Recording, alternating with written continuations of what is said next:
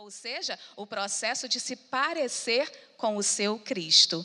E é exatamente isso que o fruto do Espírito nos oferece: ficarmos parecidos com o nosso Jesus. E é por isso que não são frutas diferentes, é um fruto só.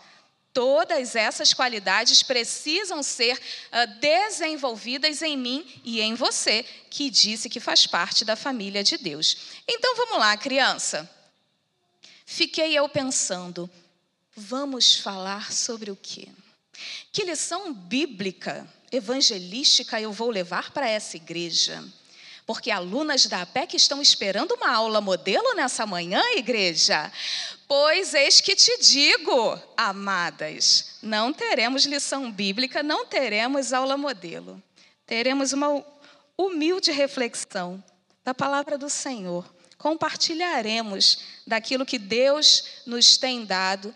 Abra sua Bíblia no primeiro livro do Antigo Testamento, e você sabe, né, criança, porque essa frase você já ouviu mil vezes. A Bíblia é a verdadeira palavra de Deus. E é sobre ela que a gente vai falar nessa manhã. Abra no primeiro livro do Antigo Testamento, o livro do Gênesis, do começo de todas as coisas. E nós vamos passear nessa manhã pela vida de José, servo do Senhor. Então, nós vamos caminhar desde o capítulo 37 até o capítulo 45 e eu vou me esforçar para não gastar toda a minha manhã nessa lição que não vai ser aos moldes da APEC, mas nós vamos fielmente falar da palavra do Senhor. Eu quero uma vez mais orar com você. Você pode deixar sua Bíblia aberta em Gênesis 37. Nós vamos falar com Deus uma vez mais. Senhor, em nome de Jesus, nós te agradecemos por essa grande e privilegiada oportunidade que o Senhor nos dá de nos reunirmos livremente na tua casa, nessa linda manhã de domingo, ó Pai, para servir ao Senhor culto. Obrigada por isso, Senhor. Reconhecemos que nós não somos dignos de fazer isso, por conta do pecado que ainda habita em nós. E, e, então te agradecemos, porque por conta daquilo que Jesus fez na cruz, temos essa oportunidade, porque o sangue puro e precioso de Cristo, ele nos lavou, ele nos salvou e permite que nesse momento a gente fale contigo, que a gente se achegue ao seu altar e ofereça ao Senhor a adoração que o Senhor merece. Muito obrigada, ó Pai. Fala com cada um de nós e que possamos, ó Pai, sair daqui edificados pela tua palavra cheios do teu espírito e produzindo o fruto da santificação. Em nome de Jesus que nós oramos. Amém. Você deve conhecer a história, então, você não precisa ficar olhando para a tela, ok? Mas você deve conhecer, então, é transmitido pela internet? Então eu preciso continuar falando no microfone, né? Tá bom, então. Já ia abandonar o microfone, igreja, não deixaram, paciência. Então eu vou apresentar para vocês, não, não é a garrafa de Coca-Cola, o meu amigo José. E eu estou torcendo para nenhuma tia ter falado da história de José nos outros dias. Aleluia, louvado seja o Senhor. Esse aqui é o meu amigo José. José é filho de Jacó. E eu acredito que você já ouviu falar do meu amigo José. Sim? Até aqui ajudou o Senhor? Amém, igreja. E José, então, era um dos muitos filhos de Jacó. Ele ainda era adolescente, lá na casa do papai Jacó, quando começou, então, esse menino a ter sonhos. Você deve lembrar dos sonhos de Jacó, né? De José, perdão. Ele sonhou uma vez com os feixes que se curvavam diante dele. Ele outra vez sonhou que o sol, a lua e as estrelas se curvavam diante dele. Esses sonhos que José tinha eram sonhos que vinham da parte do próprio Deus. Não era invenção da cabeça dele, não. Eram sonhos do próprio Deus que diziam para José que um dia ele ia governar até mesmo a sua família. Que estranho, né? A gente, quer dizer, a gente não, você, criança, adolescente, governar seus próprios pais, esquisita essa história, né? mas você já conhece ela, eu tenho certeza disso.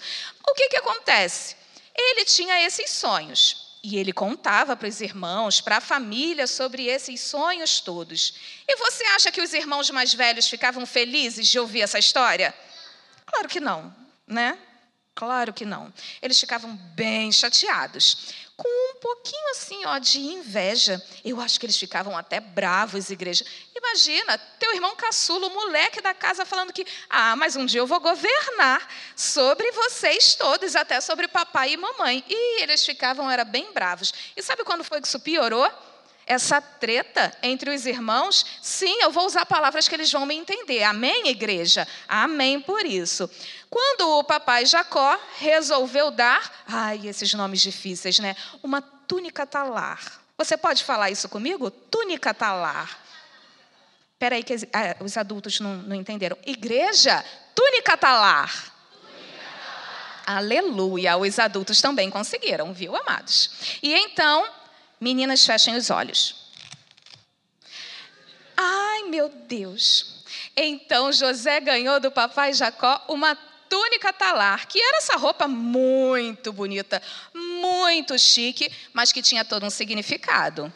A túnica talar significava que o papai, ah, o papai tinha assim uns planos mais especiais para esse filho do que para os outros o filho preferido. E Jacó nunca tentou esconder isso de ninguém. José era o filhinho do papai, o preferido do papai. E os irmãos ficaram o quê? Com mais inveja, com mais ciúme. Isso deu um problemão. Não sei se você se lembra. Os adultos lembram dessa história? Amém, igreja? Amém. Isso deu um problemão naquela família, até que os irmãos ficaram com tanta raiva, tanta raiva. Faz cara de raiva para ver se você é bom de, de, expressão facial. Não tem sorriso, amiga. Raiva sem sorriso. Vai, meninos, a sua cara de raiva é boa. Eu gostei da sua cara de raiva. Olha ele, bem brabo. Eu gostei. E vocês, rapazes? Muito bem. Essa cara de raiva. Os irmãos todos estavam com tanta raiva de José, mas tanta raiva de José, que um dia, quando esse menino foi lá no campo, vê os irmãos e tudo mais. O que, é que os irmãos pensaram? Vamos matar esse garoto.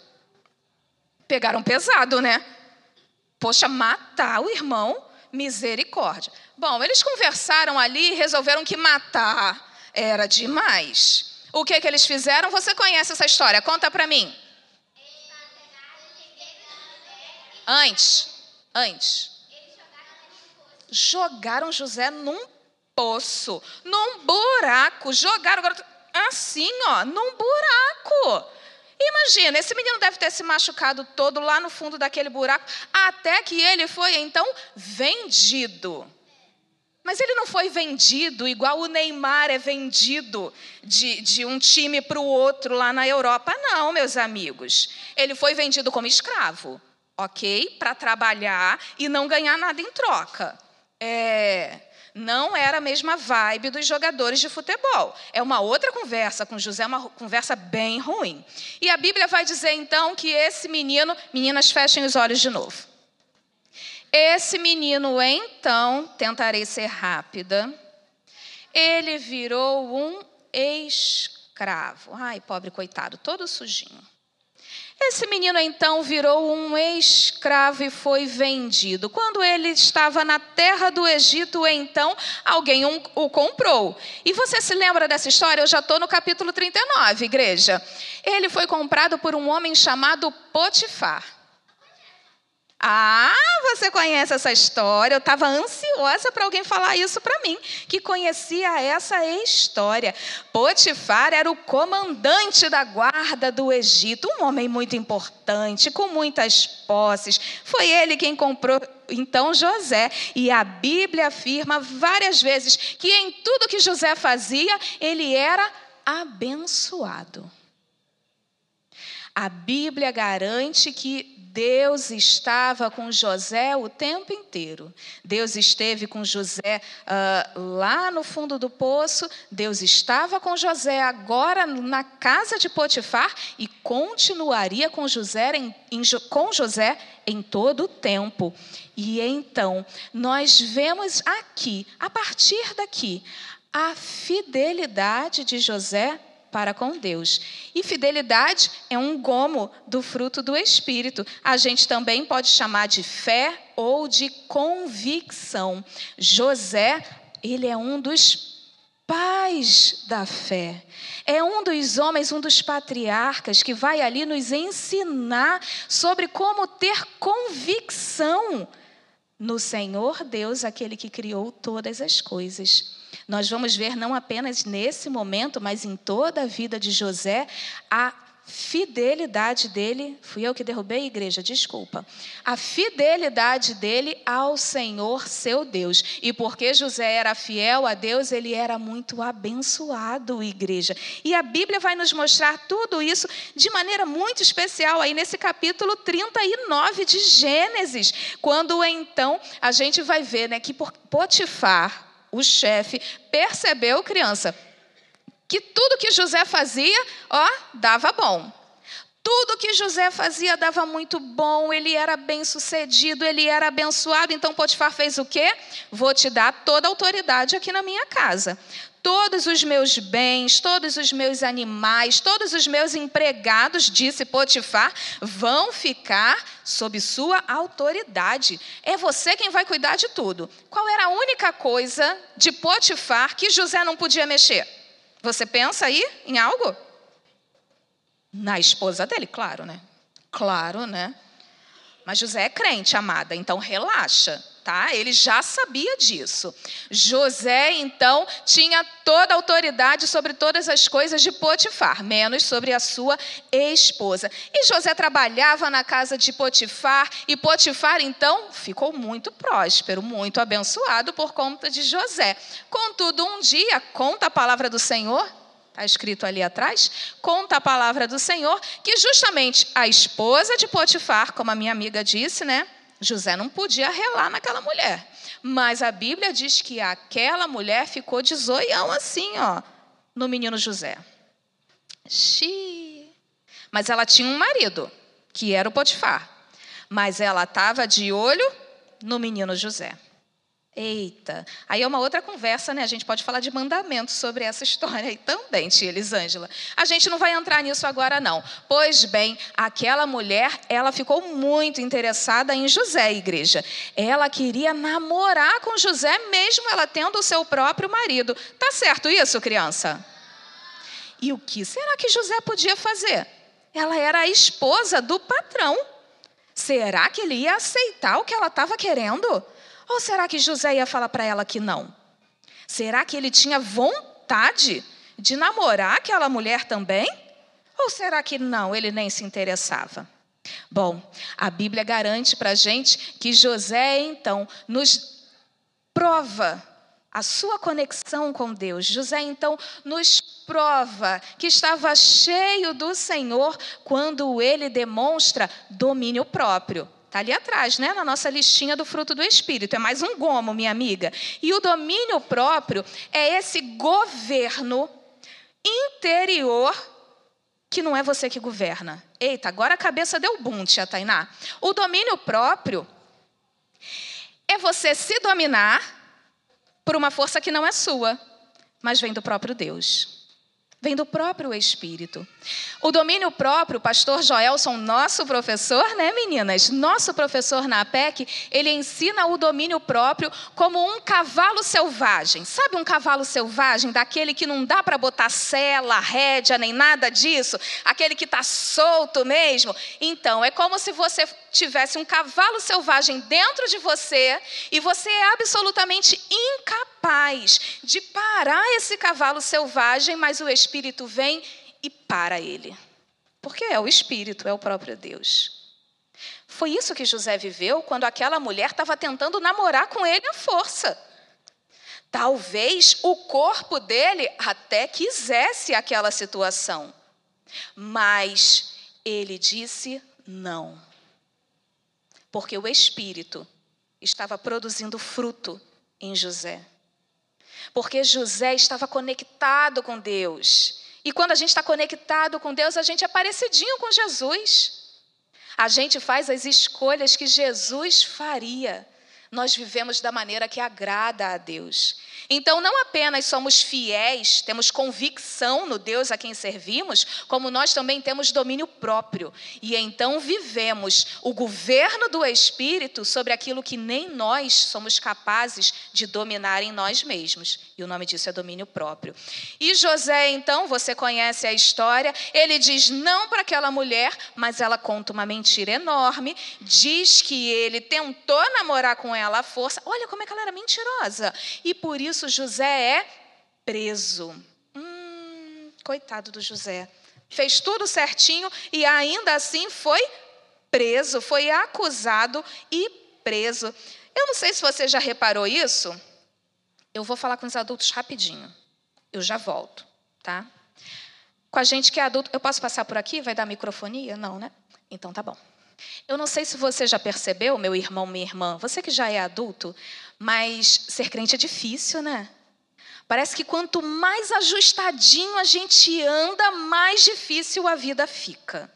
Não é? Você está tentando fazer tudo certinho e é uma luta atrás de luta. Aí tu olha, porque a gente é pecador, né? Às vezes a gente olha para a vida daquele vizinho que não está vivendo tão certinho e ele parece que consegue tudo tão fácil, mas para a gente é mais difícil. É, para a gente é mais difícil. José fez tudo certinho. José resistiu à tentação. José foi fiel, teve domínio próprio e ainda assim ele foi preso. E mesmo preso, o Senhor Deus estava com ele. Eu e você precisamos passar por lutas e prisões. Estou falando com os adultos, tá? Eu e você precisamos passar por muitas lutas, provações, prisões diariamente, para que a gente perceba que Deus está conosco, para que a gente frutifique a nossa fidelidade, o nosso domínio próprio, o nosso amor por Deus, que é a nossa preferência por Ele. Mas muitas vezes eu e você damos chilique gospel e falamos para o Senhor que eu não aguento mais isso, vou sair da igreja. Deus não te tirou do lamaçal de pecado que você estava afogado para você ficar dando chilique. É para você se parecer com Cristo.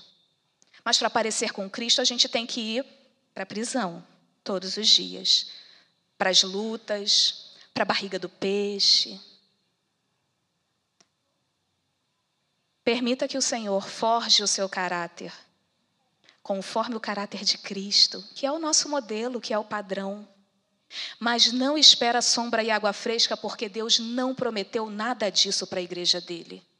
Nada disso, Aline. Deus prometeu foi muita luta. E as promessas do Senhor se cumprem todas. A nossa bênção, o nosso banquete está na glória. E eternamente, igreja, teremos sombra e água fresca na presença do Altíssimo. Mas enquanto nós estivermos aqui, é com luta. A gente sai para ter uma semana de férias com a família e faz o quê? Machuca o pé. Fica toda troncha, manca, xoxa. Não é, minha irmã Patrícia? É assim. Posso falar que crente não tem nenhum dia de paz? Não, não posso. Todos os nossos dias são dias de paz, porque paz é fruto do Espírito, Deus dá. Mas a gente precisa lembrar que temos um propósito para estarmos aqui. E a gente só produz fruto à medida que vivemos as nossas provações.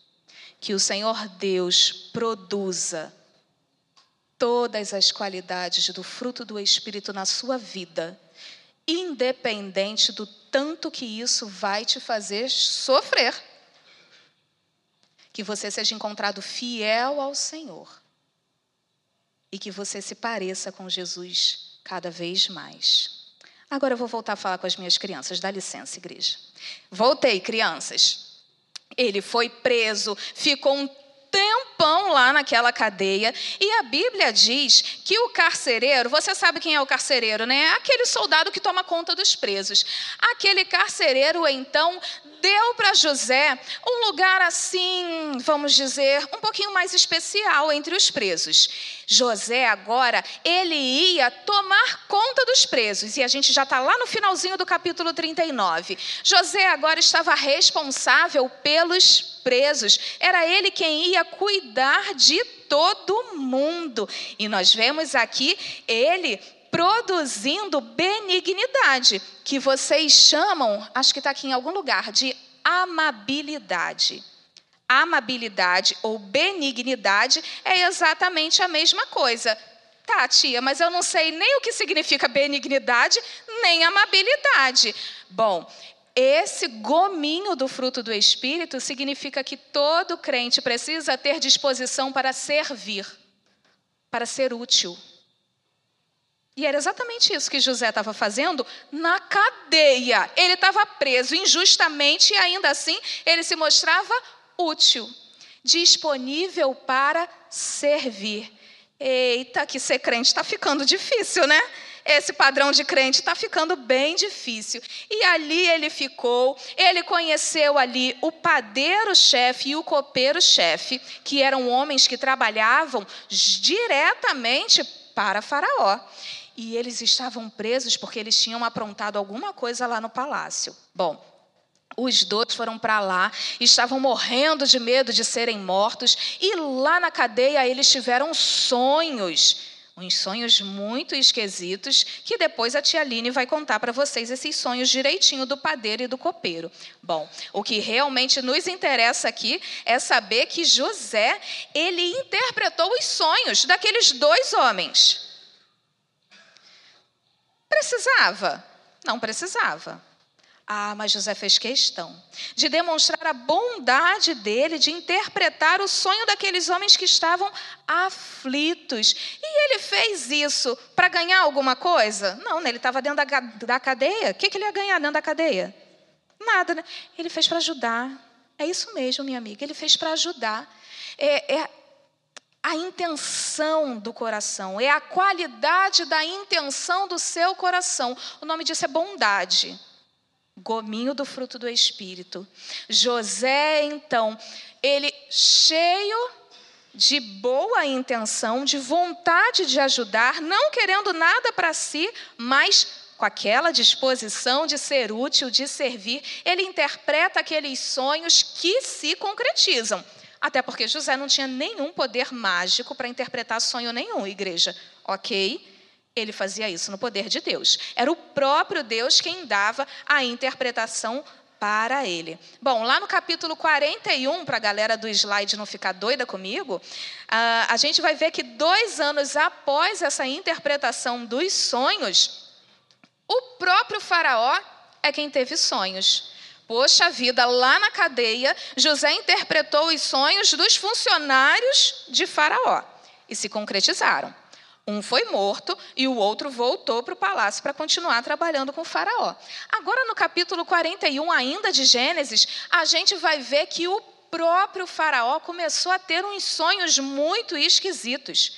Ele mandou chamar todo mundo para tentar interpretar, dizer para ele o que, esses sonhos significavam, mas ninguém conseguia dizer para ele o que estava acontecendo. Eu fico imaginando Estou imaginando, ok, minha amiga. Eu fico imaginando aquela fila de gente na porta do palácio, trazendo adivinhações para o Faraó, mas na verdade nada daquilo estava certo. E o Faraó ali angustiado, querendo saber o que, que realmente significava os seus sonhos. E foi aí dois anos depois, que aquele funcionário do Faraó, que esteve na cadeia junto com José, se lembrou que José existia. Ai, amiga, o que que caiu? Ah, tá. Foi aí que aquele funcionário se lembrou de José. Ele falou para o Faraó: lá, quando eu estive na cadeia, um rapaz interpretou o meu sonho exatamente do jeitinho certinho e aconteceu tudo como ele disse. O faraó então manda chamar José.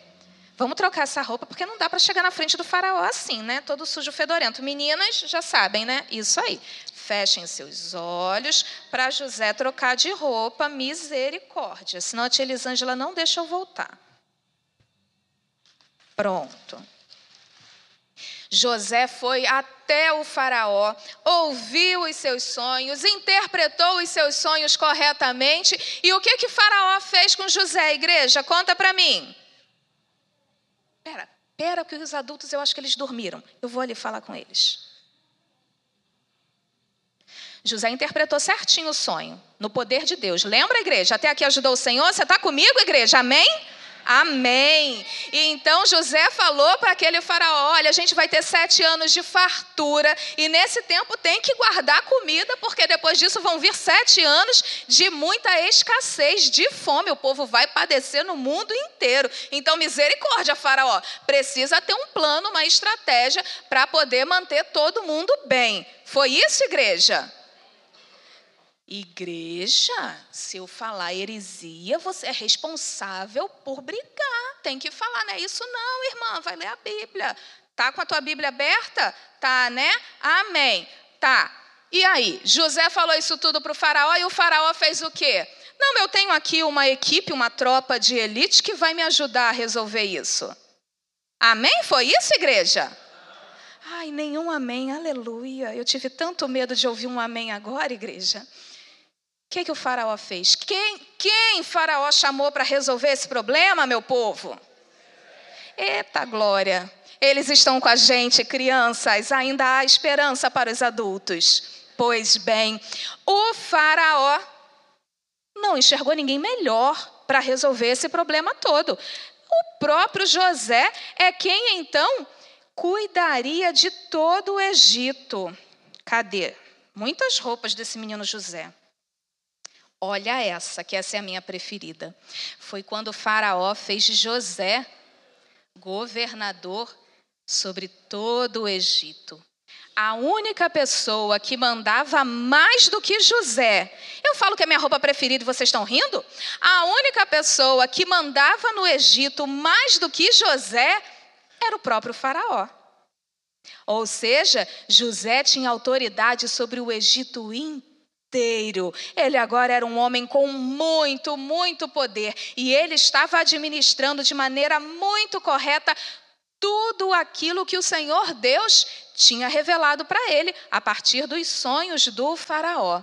Bom, a fome, ela alcançou o mundo inteiro. A gente teve sete anos, então, de muita fartura e depois começaram sete anos de fome. E essa fome alcançou o mundo inteiro, alcançou a família de José. Bom, aqui já tinha passado muitos anos desde que José tinha sido vendido. Você se lembra, criança, que o papai Jacó não ficou sabendo que José foi vendido? O que, que o papai Jacó achava? Fala alto, amiga.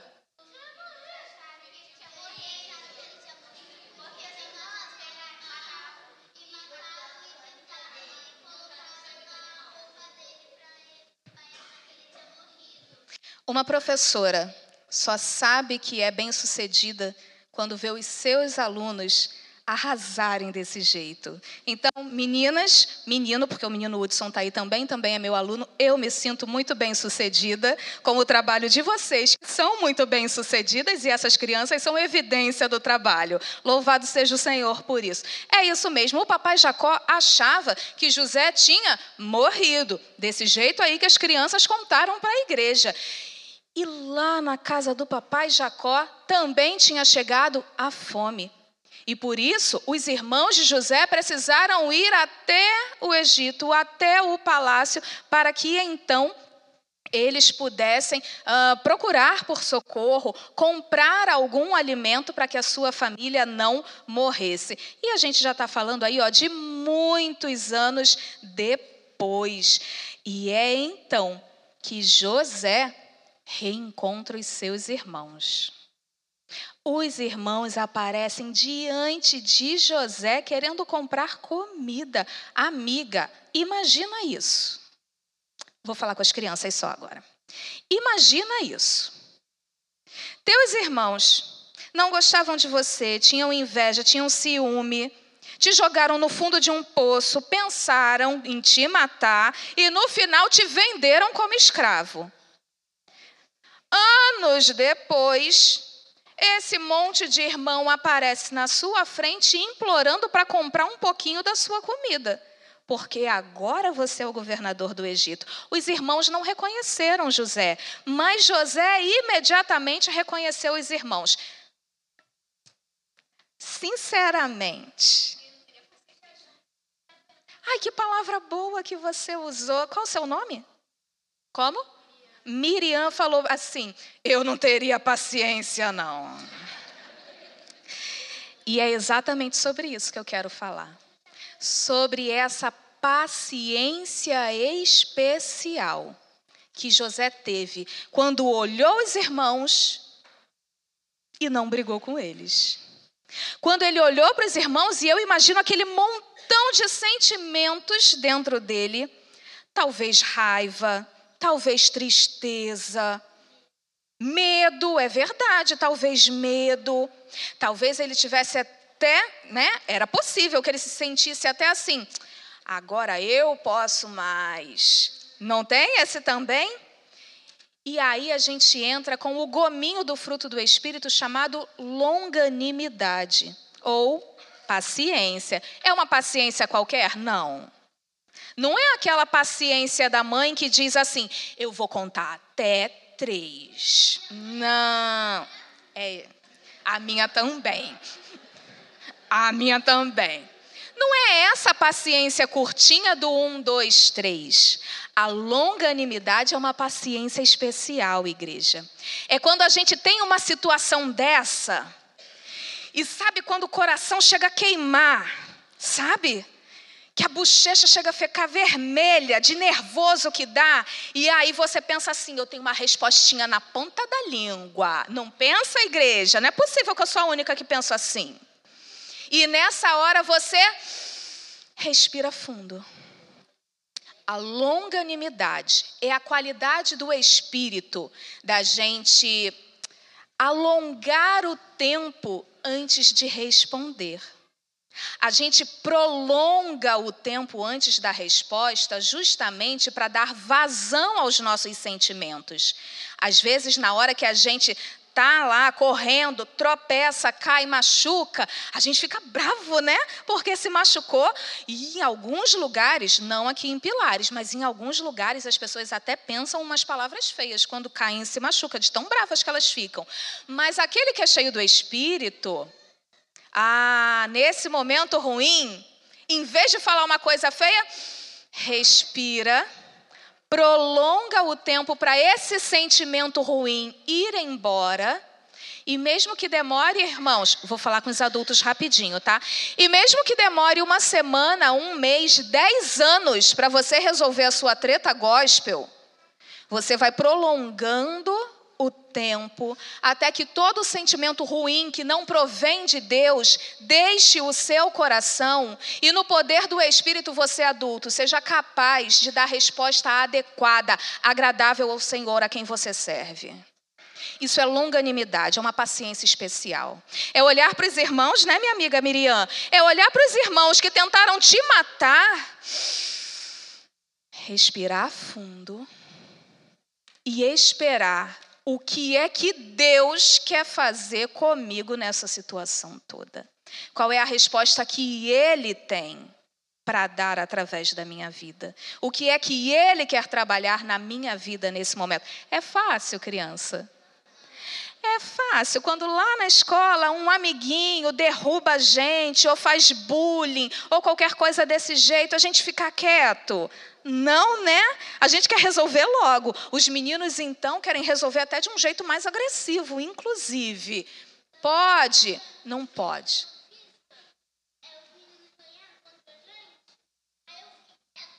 É isso aí, Agatha. O seu nome eu sei, viu? É isso mesmo, Agatha. Às vezes tem essas situações também, né, criança? O outro time ganha da gente e até a gente fica assim um pouco bravinho naquela hora porque queria ganhar também, mas a gente faz o que a Agatha fez. Relaxa, respira e dá tempo para esse sentimento ruim ir embora. Não é? Se a gente não fizer assim, a gente vai ficar bravo e vai querer brigar com os outros. E crente não é brigão, ok? Lembra quando Pedro, Novo Testamento, lembra quando o apóstolo Pedro, tentando de alguma maneira proteger o Senhor Jesus, arrancou a orelha daquele soldado? E Jesus falou para ele: Muito bem, Pedro, foi isso? Não, né? É isso aí. Eu louvo a Deus por esse ministério. É isso. Eu precisava ter vindo, irmão? Eu não precisava ter vindo, as crianças poderiam estar aqui com esse microfone. Maravilhoso. Nem passou cola, mas colou a orelha de volta em Malcolm, não é verdade? Desse jeito, igreja, que geração vocês estão construindo, aleluia. Que seja essa uma geração de Timóteos para a glória do Senhor. É isso que Deus nos ensina, é isso que o Espírito produz dentro de nós.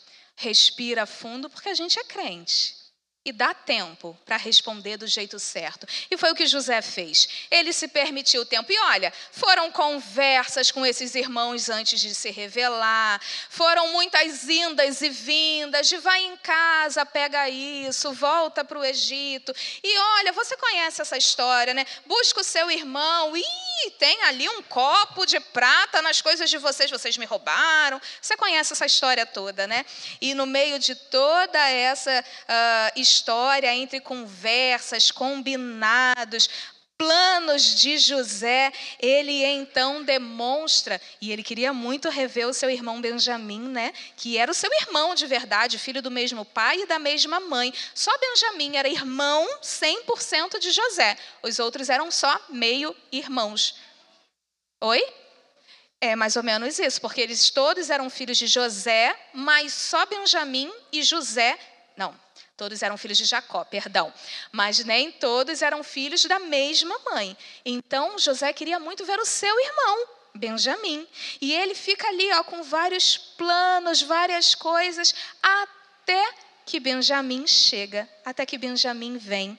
E a gente vai vendo ali, né, José exercitando a sua mansidão, que é o equilíbrio entre a força, o poder que você tem e vamos combinar, José tinha muito poder no Egito, né? Mas é o equilíbrio entre esse poder e a gentileza. E a gente aprende com José também sobre mansidão, sobre ser uma pessoa mais equilibrada. Nesse sentido de eu tenho poder para fazer muita coisa, mas eu não preciso chegar com o pé na porta. Eu posso fazer isso de um jeito mais gentil. E ele então reencontra o seu irmão, e nesse momento que ele reencontra com Benjamim, e eu imagino ali o quanto né, tenha sido emocionante esse momento, ele finalmente, e a gente já está, eu acho que lá no capítulo 45, igreja, a gente chega então, aliás, no momento que José se revela aos seus irmãos, junta aquele montão de irmão e fala assim: Oi, eu sou José. Aqueles que vocês jogaram no poço e venderam. Imagina! O como isso deve ter sido tenso. Eu, paralisante. Gente, vocês têm um vocabulário, né? Eu estou gostando dessas crianças. Desse jeito, deve ter sido paralisante esse momento. José se revelando, falando: Olha, eu sou José. E eu imagino como que os irmãos devem ter ficado apavorados porque eles sabiam o que eles tinham feito de errado. E ainda assim, José estava ali. Ainda não tinha mandado matar nem prender nenhum deles, mas poder podia, porque tinha autoridade para isso. Mas Moisés, mas José estava mostrando mansidão até aqui. E o que que José então oferece agora além de mansidão? Ele oferece paz aos seus irmãos. O Espírito que habita em mim e você que crê no Senhor Jesus como seu Salvador, ele produz paz. E paz é integridade. Não é vida mansa, é integridade. Paz é fazermos parte de um só.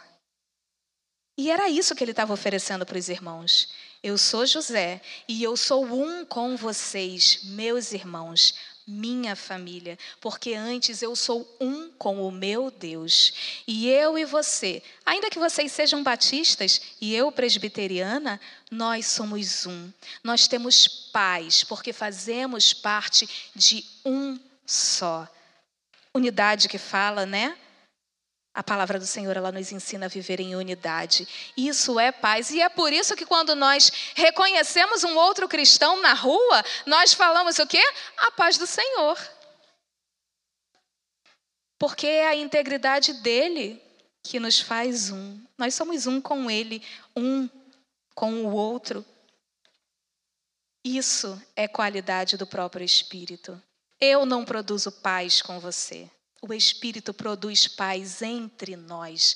E era isso que José estava oferecendo aos seus irmãos. Aos seus irmãos. Ei, nós somos um só.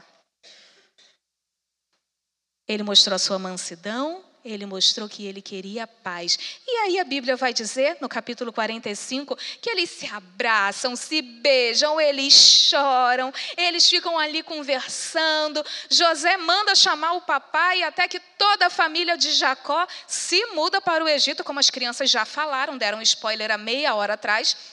Eles se mudam para o Egito e vivem todos ali unidos, íntegros, um só. Quanto amor nessa linda história, não é mesmo?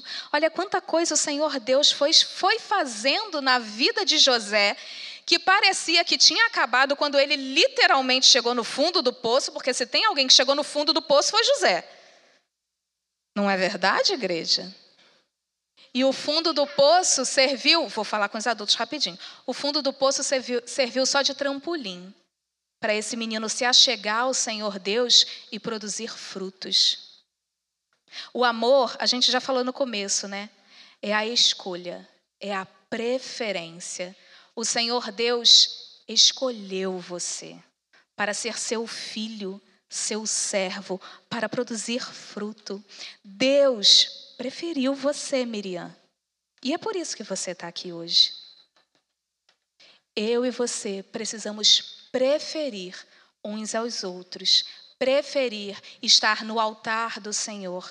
Nós precisamos escolher diariamente fazer aquilo que agrada a Deus, porque é assim que a gente produz fruto, igreja. E nada disso nós passamos a manhã inteira ouvindo. Nada disso é feito pela nossa própria força. Porque dentro de nós tem um cavalo selvagem que não quer fazer nada disso. Mas o Espírito cela esse cavalo selvagem faz da gente mansos, tranquilos, pacientes.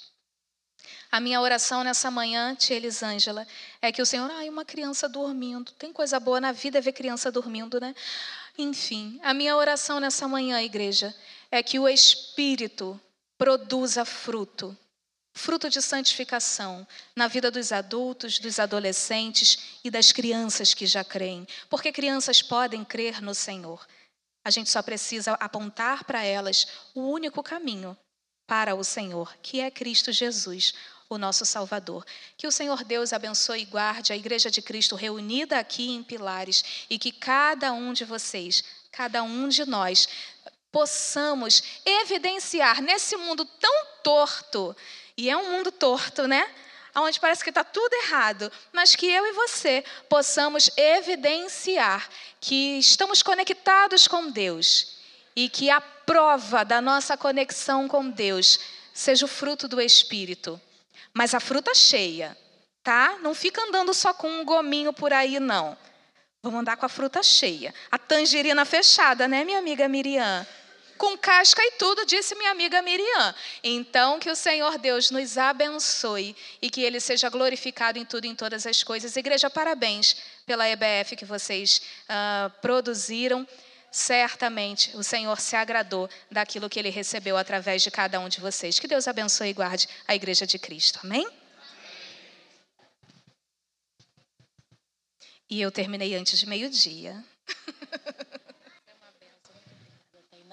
Deus cada dia mais. Nós saímos edificados nessa manhã, não é isso, irmãos? Que palavra abençoada. Usou todos os frutos. Isso que é bênção. é, o Senhor é, nos ensina a cada dia. É, eu queria chamar todos que ajudaram nessa EBF. Eu queria que a igreja orasse por esses irmãos, porque foi uma dificuldade muito grande. E eu também peço orações para que os nossos irmãos continuem sendo fortalecidos no Senhor. Eu tenho um comunicado muito triste, que esse mês de agosto nós não teremos culto infantil à noite, somente pela parte da manhã, porque o inimigo tem atacado a vida dos nossos irmãos, nossos professores, e alguns estão adoentados, outros precisando de um tempinho.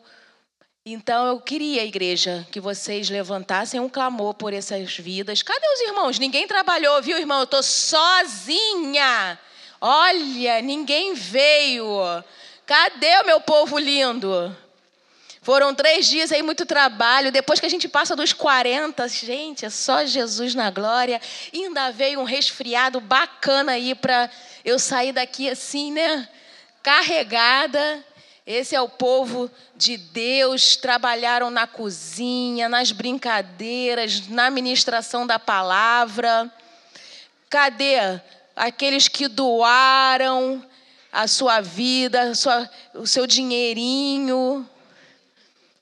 Povo, orem, orem pelos professores, orem por cada um. O inimigo não tem ficado feliz.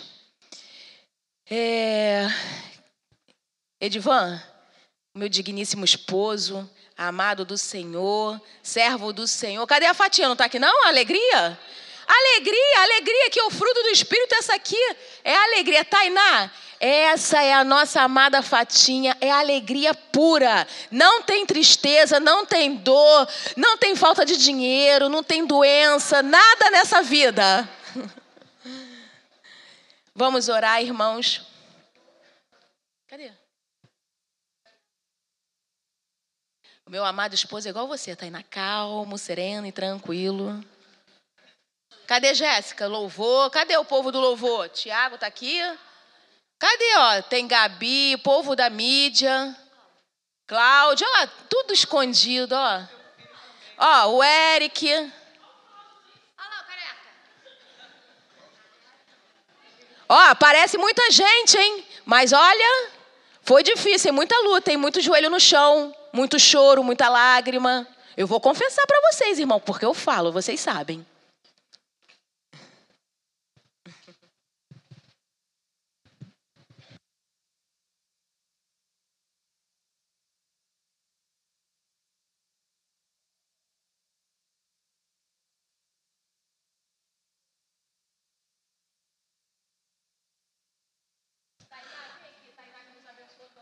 Amém.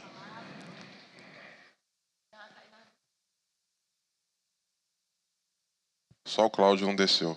Está lá em cima, lá escondido lá.